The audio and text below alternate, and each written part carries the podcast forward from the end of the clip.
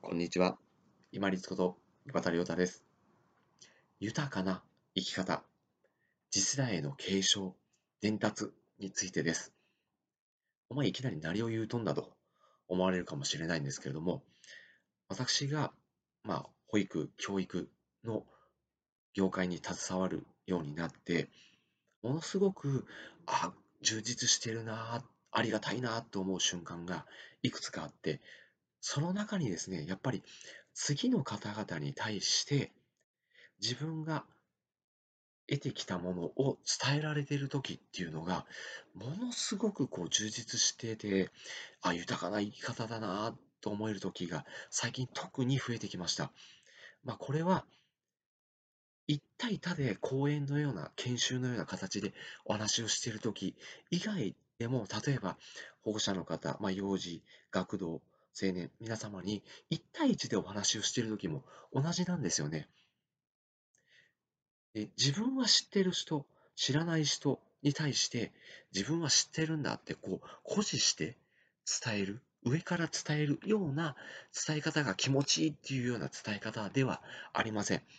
当然今私が持っている知識と考え方っていうのは知らず知らずのうちに先代、まあ自分のおじいちゃんおばあちゃんであったり、昔お世話になった上司先輩であったり、そういった方が先生であったり、そういった方々の、まあ、教育とか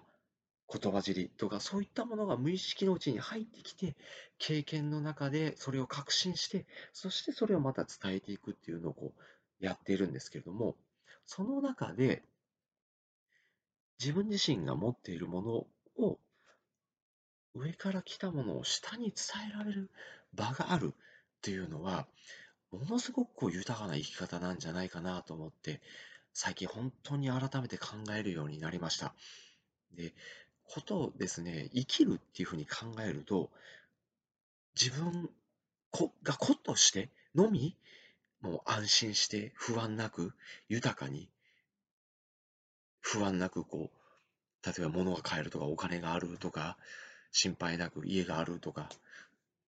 物に囲まれてる、まあ、先ほどお話したみたいにっていうような、そういう生き方も、まあ、子としての生き方ではあるんですけれども、もう一つ豊かな生き方っていうのを考えたときに、先ほどお話しした次の方々に対して前から引き継いだものを下ろしていく、伝えていくっていう生き方もすごく豊かな生き方なんじゃないかなと思ってます。ことこう、よくご相談としてあるのが、例えば自分が上司、もしくは先輩、もしくは教育者、まあ、保護者として、若い人に伝えるときに、ものすごく手間でめんどくさいと、ストレスもかかると、もうどういうふうにしていいかわからんという方からご相談を受けます。お気持ち本当によくわかります。世代もわかりませんし、どういうふうに伝えたらいいかなんて、個別の方に対してそれぞれのアプローチの仕方があると思うので、これといった正解はないですし、相手も受け取る背景っていうか、その場面が整っているかどうかもわからないので、うまく伝わらない時もあります。けれども、その前の前提として、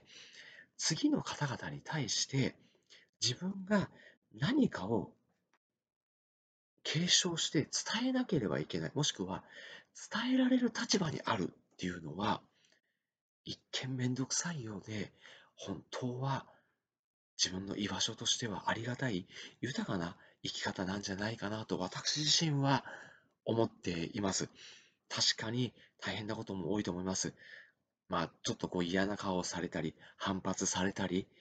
いうことを言うことっていうか、自分が伝えたことが真に伝わらなくて、うまく動いてもらえなかったりとかっていうのはまあまああると思います。でもそれが当たり前じゃないかなと思います。だって自分たちが若い時もそうだったじゃないですか。上から頭ごなしに言われると、いやお前うるさいったいと思って反発して聞いてなかったでしょ。